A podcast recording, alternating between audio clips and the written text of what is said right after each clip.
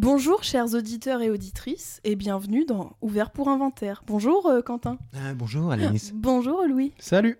Et tout de suite, le générique.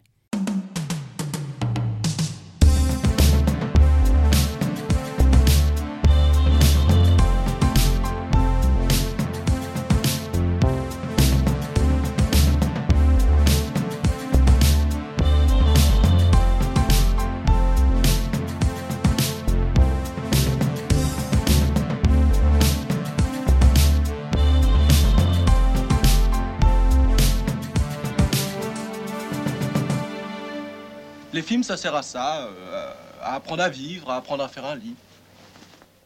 Alors aujourd'hui, on vous parle de notre troisième film d'animation autour du cycle du, film d'animation français finalement, avec euh, une création plus récente puisqu'il s'agit du film d'animation, c'est déjà la troisième fois que je le répète, il va falloir que je me calme. J'ai perdu mon corps, réalisé par Jérémy Clapin et sorti en, mille- en 1900, pas du tout. en 1919 en dix- Oh putain, j'arrive plus à dire la date. En 2019. Et il s'agit donc d'une adaptation d'un roman qui s'intitule Louis Happy Hand, Happy Hand, la main, hand. qui pourrait être le nom d'un salon de massage d'ailleurs. Avec. Et donc, ce film d'animation, il est disponible sur Netflix actuellement. Il a été présenté en première mondiale au Festival de Cannes 2019 et il y remporte d'ailleurs le Grand Prix de la Semaine de la Critique. Il remporte plus tard euh, un prix, le Cristal du long métrage au Festival du film d'animation d'Annecy. Et en 2020, il est nommé pour l'Oscar du meilleur film d'animation et remporte deux Césars. Donc vraiment, il a été... Ah, c'est un gros truc quand c'est Ah sorti. oui, Ça a été plutôt dithyrambique, je dirais. Euh, Quentin, est-ce que tu te sens de nous pitcher un petit peu cette histoire de j'ai perdu mon corps Mais qui a perdu son corps? Quoi? Pourquoi? Quand? À C'est la quel- main. J'ai perdu mon corps au fond du Alors, Jardin. il y avait la voix et la gestu. Et là, la gestu, elle est que pour nous. Vous, vous l'avez pas. Eh waouh Euh, Alors oui, tout à fait. Écoutez, un jeune garçon dont je tairai le nom, euh, il s'appelle comment? Naoufel. Voilà, donc dont, dont je tairai le nom, euh, est enfant à un moment donné, euh, perd ses parents dans un accident de voiture terrible. Donc il se retrouve orphelin et va vivre chez des membres de sa famille. Alors dans une ville que je pensais être au départ, avec beaucoup d'ailleurs d'enthousiasme, Lyon, mais qui se révèle être Paris. Et euh, donc il y a un saut dans le temps, hein, puisqu'il doit avoir quelque chose comme 7-8 ans, euh, sauf de ma part, lorsqu'il y a l'accident, et puis on le retrouve à quelque chose comme 16-17 ans. Euh, il est livreur de pizza, donc euh, ça déjà ça, ça, ça- voilà, ça pose un peu un truc. Il vit dans une famille où il est pas bien apprécié, visiblement, il a pas du tout envie d'y être, et euh, bah, il gagne trois fifrelins euh, en étant régulièrement en retard lorsqu'il s'agit de livrer des pizzas, donc il se fait engueuler au boulot euh, quand il se prend pas des bagnoles puisqu'il est en mobilette pour les livrer. Alors nous en sommes là lorsque un soir il doit livrer une pizza et qu'il a une conversation avec la cliente via l'interphone. Alors bon, la pizza arrive extrêmement tard, donc il se fait d'abord engueuler, mais enfin il se passe quelque chose et puis il va essayer de retrouver cette jeune femme avec qui il a conversé et cela va l'amener à euh, bah, commencer un nouveau métier, euh, une formation de menuisier. Il va aller vivre dans le petit appartement de l'apprenti, euh, dans un apprenti finalement. Non, c'est pas un apprenti, dans une chambre de bonne, quoi, puisqu'on va la lui prêter pour pendant sa formation. Et puis donc. Eh bien, euh, en abandonnant un peu le- cette, famille euh, qui- dans laquelle il était, euh, il va un petit peu bah, se, se- se- se prendre d'affection à la fois pour le vieux monsieur qui lui enseigne le métier, et puis donc euh, surtout euh, tomber amoureux hein, de cette euh, De Gabriel. Gabrielle. Oh, Gabriel. Voilà. Euh, voilà. Alors, ça, c'est l'histoire. En parallèle de cette histoire, et donc euh, je suis même pas sûr d'avoir complètement, enfin je crois que si à la fin euh, j'ai compris, mais en parallèle de cette histoire de ce jeune homme, nous suivons l'histoire beaucoup plus étonnante d'une main. Un petit peu la chose dans euh, la famille Adams, une main qui, se, qui, qui sort d'un- d'une morgue hein, probablement et qui, qui se déplace dans Paris à la recherche de quelque chose qui fait, qui fait tout un, périple. Voilà. Tout à fait. Euh, messieurs, est-ce que c'était la pre- le premier visionnage ou est-ce que vous l'aviez découvert peut-être en salle à l'époque ou pas? Non, je ne l'avais pas vu au cinéma euh, à l'époque. Je l'ai revu, euh, moi, il y a quelques mois, parce qu'il est rentré dans le dispositif lycéen et apprenti au cinéma. Euh, puisque Très bien. maintenant, il y a souvent des films assez récents qui rentrent dans ce dispositif. Et notamment des films parfois euh, qui n'ont pas forcément rencontré euh, le public, euh, alors disons escompté, puisque J'ai perdu mon corps a, a été un joli succès, mais pas forcément tonitruant par rapport, pour certains, la qualité du film, et pour d'autres aussi l'écho qu'a eu le film d'un point de vue critique. Parce qu'effectivement, tu le disais tout à l'heure, c'était quand même quelque chose quand c'est sorti, c'était un peu la fierté du cinéma d'animation français à l'international. Et euh, du coup, j'avais vu, découvert le, le film à cette occasion, et je l'ai découvert aussi du coup avec des élèves de lycée qui euh, ont vu le film en même temps que moi, quoi, en gros. Et, euh, alors que ça s'adressait très directement à eux, puisque en plus c'était dans un lycée pro, donc avec Mhm. euh, toute cette notion d'apprentissage, d'un métier, euh, qui est assez euh, chouette dans le film d'ailleurs, euh, je trouve. Il y a un vrai truc sur la transmission, Mhm. sur le travail manuel, etc. Et le travail d'Emmanuel, c'est du coup, euh, il perd Macron? sa main. Non, c'était pas ça, mais Je suis restée sur ouais, j'ai tenté Emmanuel, épisodes, la main d'Emmanuel, on coupe la main. Tout, oui. Ah. Ouais, Parce que je pensais à. Emmanuel, le film. Je, me- je me suis dit, Ah, putain, mais... Ouais, ouais, mais euh, le jeu de mots, c'était un jeu de mots euh, ouvert en fait. ouvert. C'était une parabole. Pour inventaire. Et du coup, euh, j'avais vu le film à cette occasion. Et je savais pas trop quoi en penser, et toujours pas, parce que je, je suis assez euh, séduit par certaines choses, mais presque d'un point de vue trop intellectuel. C'est-à-dire que je trouve conceptuellement le film assez abouti, c'est-à-dire qu'on a vraiment euh, un, un récit en, en montage parallèle, disons. C'est-à-dire qu'on a deux récits euh, qui sont mis côte à côte, c'est-à-dire qu'on enchaîne des séquences et on comprend quand même, au bout d'un moment, Presque trois en fait, avec son enfance. oui, avec l'enfance, euh, tout à ouais. fait. Ben oui, on a presque trois récits en parallèle et on comprend assez rapidement qu'on est sur trois temporalités différentes et que petit à Mm. petit, par un resserrement de la durée des séquences qui sont de plus en plus courtes et où on commence de plus en plus à voir des similitudes très très directes, qu'on va nous faire converger vers un moment où tout ça va euh, adopter, disons, une certaine logique. Et ce qui est pour le coup très malin, c'est qu'on a des éléments distillés qui sont propres à chaque temporalité. C'est-à-dire que vraiment dans l'enfance, on a une grosse focalisation sur le petit magnétophone qui sert euh, à Naoufel à enregistrer des sons et à se passionner pour euh, les sons, pour Mm. ce qu'il entend, et du coup en réécoutant des moments de son enfance, euh, des fois un peu désagréables d'ailleurs, Mm.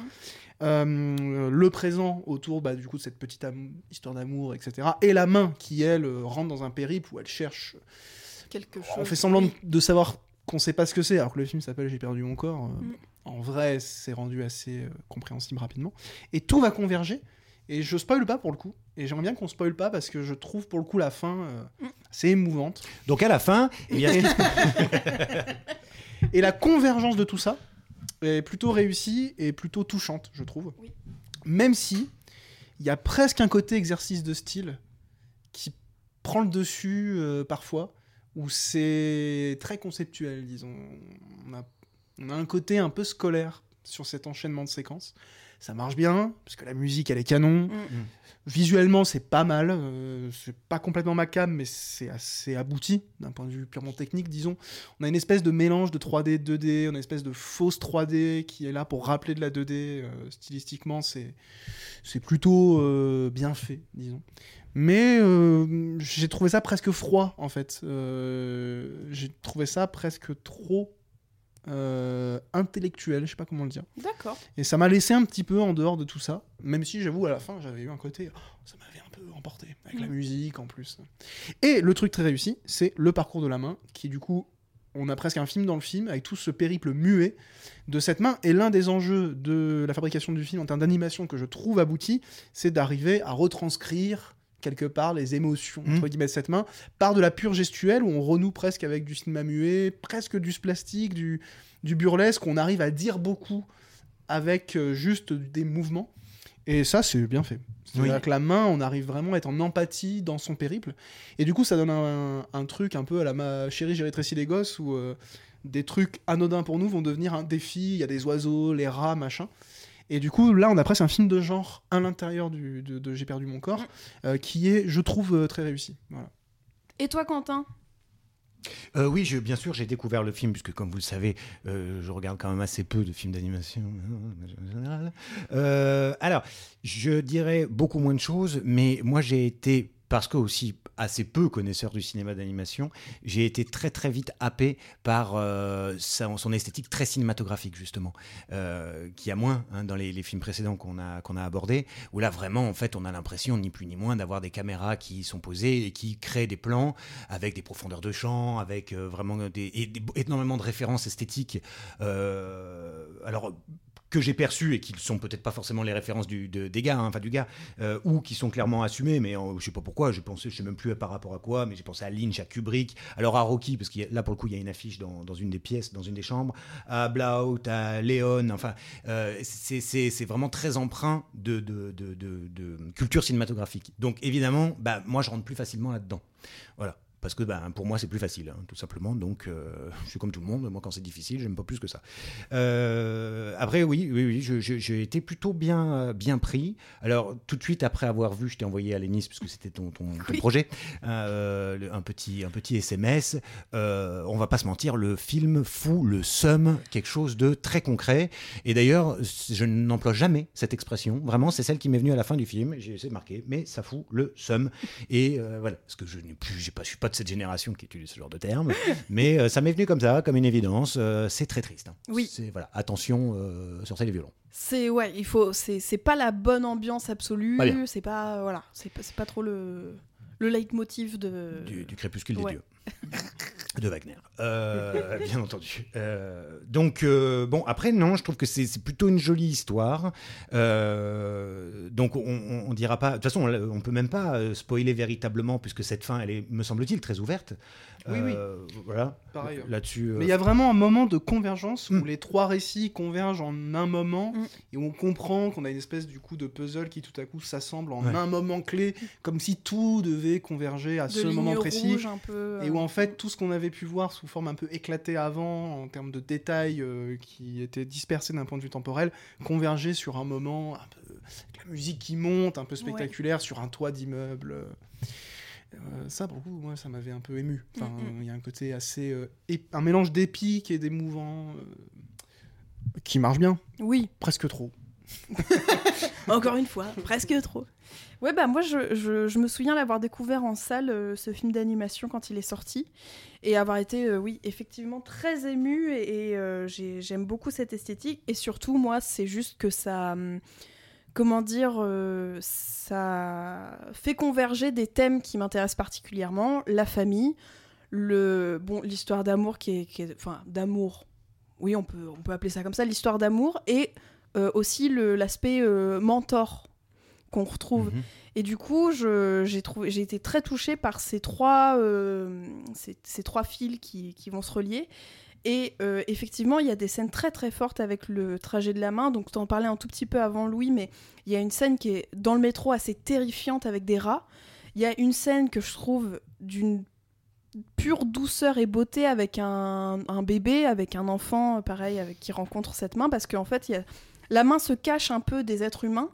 Mais euh, pour les personnes qui peuvent pas communiquer, par exemple euh, un chien, par exemple un, mec trop bourré qui sort du métro, là euh, elle, continue son chemin, on va dire. Elle se, elle fait pas trop attention à ça. Et je trouve que ça fait des belles rencontres et des beaux, euh, je sais pas, c'est fou de d'un objet inanimé entre guillemets, enfin pas humain, de pouvoir faire ressortir autant d'émotions. J'ai trouvé ça vraiment très beau. On sent que c'est une des obsessions euh, de ceux qui ont fabriqué le film, Mm. autant en termes de réalisation que d'animation pure, c'est-à-dire de technique. C'est vraiment d'insuffler un objet, alors pas forcément inanimé pour le coup, Oui, mais, voilà. qui n'a pas les attributs qui permettent de transmettre des émotions purement humaines, Mm. c'est-à-dire un image, euh, un visage, pardon. Autant tu vois un animal, tu peux un peu le Oui. faire de l'anthropomorphisme pour euh, très facilement transmettre des choses de l'ordre d'émotions humaines qui pour le spectateur permettent une attache euh, émotionnelle, affective. Et là, c'est pas le cas pour cette main, et du coup, tout doit passer par autre chose, c'est un peu ce que je disais tout à l'heure, et on sent que c'est obsessionnel. Enfin, on sent que Mm. le film est en grande partie construit autour de cette idée, et qu'en termes d'animation, tout a été pensé pour aboutir à ça. Et ce qui permet, du coup, de faire des séquences où on- là aussi, il y a un truc un peu conceptuel, c'est qu'on a vraiment des séquences à chaque fois où la tonalité est très claire. Mm. C'est-à-dire qu'il y a vraiment cette séquence au, dans le métro, c'est une pure séquence de film de, genre, de film d'horreur, qui est pensée en, termes d'efficacité pure. En termes même de lumière, il y a un truc hyper... euh, presque expressionniste, euh, assez baroque même en fait, avec la lumière qui est hyper crue euh, sur les visages des rats, etc. Et cette main qui du coup a peur. Comment, comment on arrive à faire ressentir qu'une main qui marche comme ça, coupée, a peur? C'est un des enjeux du film. Mhm. Et je trouve qu'on est presque. Quand je parlais de conceptuel, c'est que c'est tellement évident que c'est presque surligné. Et j'ai presque l'impression que la séquence est plus là pour dire regardez ce à quoi on peut aboutir Mhm. que c'est peut-être moi qui ai surlu ce truc, mais j'avais presque l'impression que les séquences reposaient plus sur cette idée-là d'arriver à faire émerger ça que un fonctionnement purement narratif ou, ou simplement émotionnel. Ouais. Mais c'est peut-être moi qui suis un gros con. Non, pas du tout, mais sur le côté euh, spectaculaire et divertissant que ça peut produire, tu vois, c'est ce que tu disais, Quentin.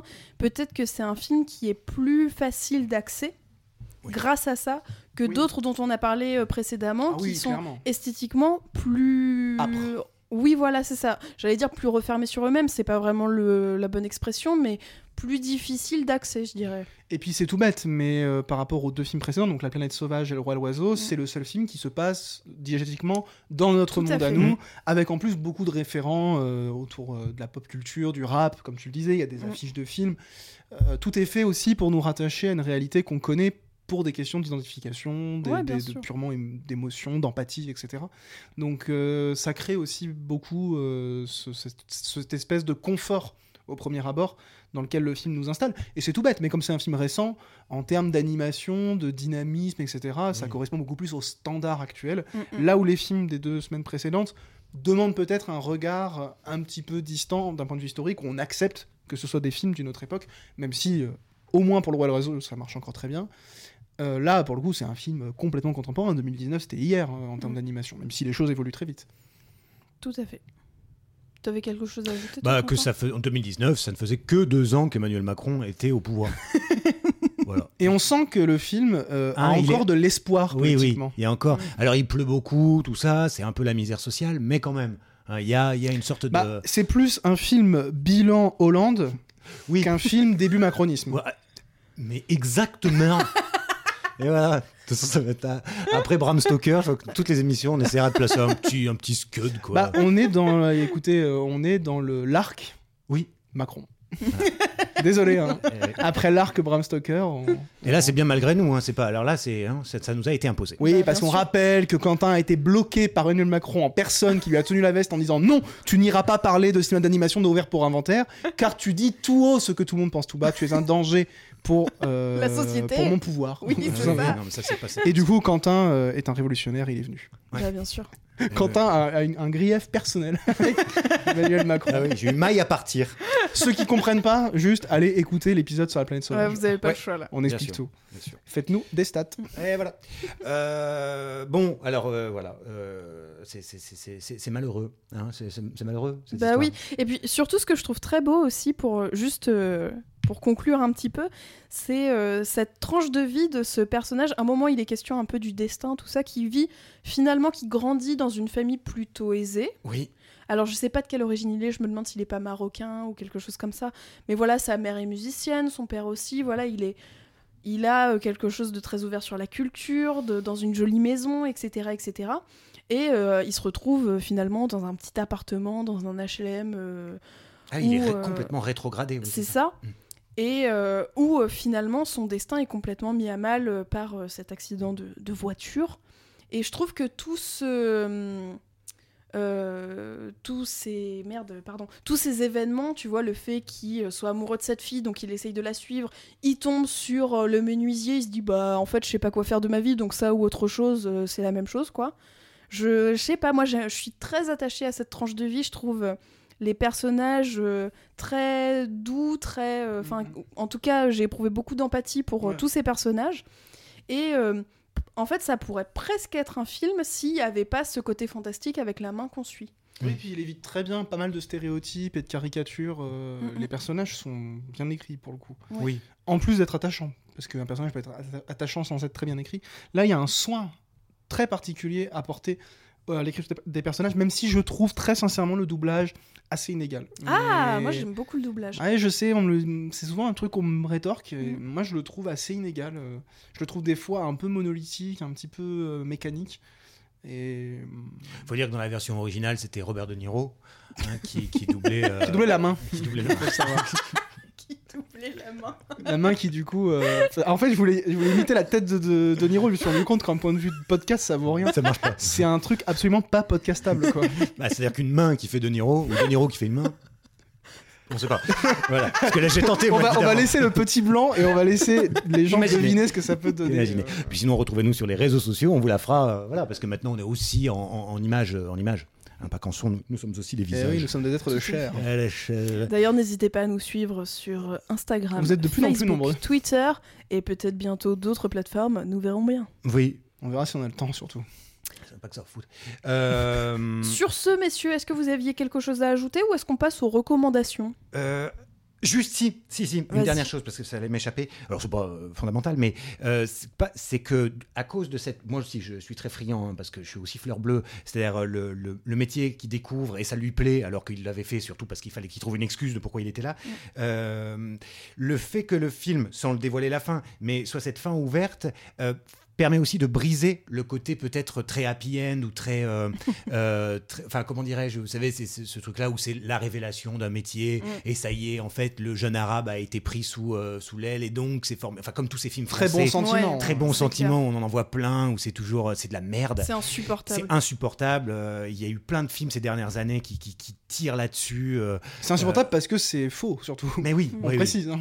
Oui, oui, c'est C'est pas l'idée même. c'est insupportable que ces Arabes nous prennent le travail. Non, non, c'est insupportable cette espèce de mensonge perpétué par le cinéma euh, qui se veut bien pensant, euh, où euh, le prof de fac facho devient finalement de gauche, euh, comme le film clair. avec Daniel Auteuil, Oh là, je sais plus quoi. Ça s'appelle contourner un problème au lieu de l'affronter. Voilà. C'est bien dommage. Et là, c'est vrai qu'au moins le film tombe pas dans cette embûche, Mm, mm. Euh, sans, sans pour autant tomber dans le misérabilisme non plus, parce qu'il nous laisse la possibilité de, de réfléchir après. euh, donc c'est là-dessus, c'est bien vu. Voilà. C'était ça que je voulais ajouter. Et d'ailleurs, en redécouvrant le, le film pour la deuxième fois, juste, je, je me souvenais plus du tout de cette fin. Mm. Donc euh, voilà, dans mon esprit, je sais pas, je me suis imaginé une autre fin que celle qui est euh, celle du film. Bon, bref. Je rigole parce que j'imagine le passage où t'imites un raciste isolé et utilisé à ton insu sur internet. Comme Et j'avoue que ça me fait rire et que je répondrai à ça. Mais je l'espère, mais je l'espère. Je fais le maximum pour qu'on puisse extraire de, de mon, de mon propos des choses. Sachez que Quentin n'a qu'un rêve, c'est d'être cancel à l'image de tous les gens qui l'admirent. gifs. Exactement. exact. Ouais, De toute façon, ça me prend au nez, mais je suis pas encore assez une vedette pour ça. Parce qu'on cancelle pas les mecs comme moi. Excellent. Alors sur ce, messieurs, est-ce que vous avez des recommandations à proposer à nos auditeurs et auditrices Oui, et ben et pendant l'enregistrement de cette émission, parce que j'en avais plusieurs, et donc ça m'a permis de, de trancher. euh, comme euh, le film dont on vient de parler traite à un moment, surtout avec cette histoire de, de- de livreur de pizza, des difficultés du travail, Mm. j'ai vu un film. Alors c'est un peu tarte à la crème parce que je crois qu'il a été unanimement salué par la critique, et donc ça me fait chier de, de, de, de- de partager avec ivresse le vin grossier de, de cette popularité, pour reprendre en quelques mots le- les termes de T'inquiète. Eric Neuf a dû détester. Euh, donc, euh, oui, oui, oui, heureusement qu'il existe, lui. Euh, non, pardon. Euh, Sage-femme de Laura Fenner, euh, sortie donc en 2023, que j'ai alors qu'il doit être sur Arte, je crois, ou sur euh, Canal, enfin, euh, et qui parle donc, comme son titre l'indique, hein, du, travail des, des sages-femmes. Alors, en soi, rien pour me plaire. hein, moi, les gosses, les sages-femmes, j'en ai rien à cirer. Mais euh, en revanche, c'est extrêmement brillant du début à la fin sur la question du travail, pas tant sur euh, voilà, les sages-femmes, parce que sinon ça m'aurait pas trop intéressé. Mais contrairement à beaucoup de, de- de réalisateurs au cinéma social, euh, du travail, et qui parfois loupent un peu la cible, euh, ici, euh, je trouve que c'est admirablement réussi. Vraiment. C'est-à-dire que ça rappelle que le travail, c'est quand même une sacrée tannée. Mm. Et euh, c'est tr- très, très bien fait. Très bien. Et toi, Louis? Euh, moi, du coup, je recommande cette semaine mon médecin traitant euh, parce que je sais que beaucoup de personnes en cherchent un en ce moment. Et écoutez, euh, le mien est super. J'y suis allé la semaine dernière pour un problème de rhume et il m'a prescrit plein de trucs qui m'ont fait planer toute la semaine. Du coup, voilà, La docteur, Pichon, 4 rue de l'Arbreuil, du côté de, de Villeurbanne. Vraiment Alors, euh, Docteur super. Pichon. Secteur 1, secteur 2 Euh, 4. Secteur 4. Ah oui, Mhm. donc il prend so- 169 euros de la séance. Ouais, dans ces eaux-là. Mais Ouais. après, c'est les produits qui sont prescrits aussi. Oui, euh, c'est qui ça. sont efficaces. Ouais. Mais d'un point de vue cinématographique, par contre, euh, parce que en fait, j'ai aussi regardé des films et euh, du coup, comme j'étais complètement défoncé par les médicaments, j'ai regardé un film qui m'a fait complètement planer. Et à partir de maintenant, je me suis aussi dit que j'allais vous recommander surtout des films disponibles gratuitement. euh, parce que je sais, euh, pour avoir beaucoup lu vos commentaires sur les réseaux sociaux, que ce qui nous lie euh, au-delà de l'amour du cinéma, c'est la pauvreté ou la radinerie. Et du coup, cette semaine, je vous recommande un film qui est disponible gratuitement sur euh, France TV, qui a un super site de replay avec plein de films, avec maintenant un vrai catalogue euh, de, V- de, SVOD.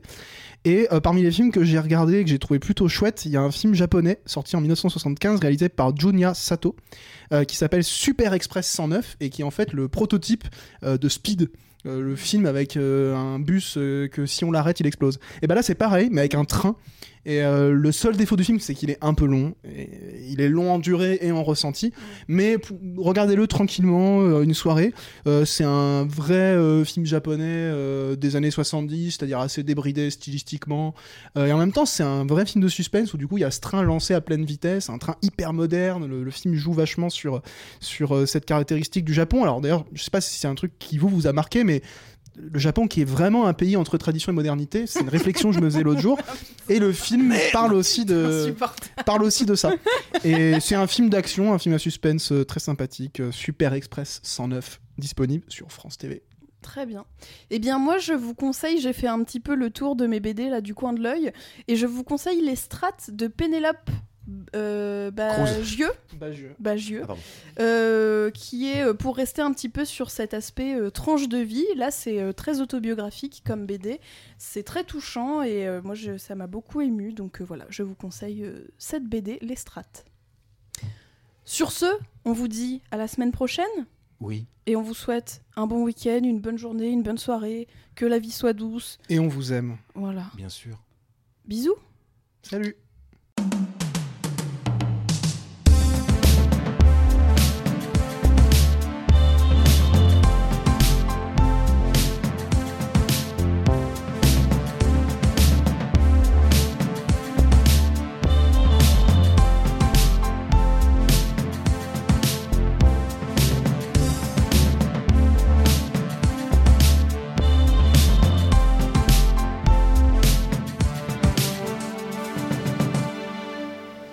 Ça sert à ça, euh, à apprendre à vivre, à apprendre à faire un lit.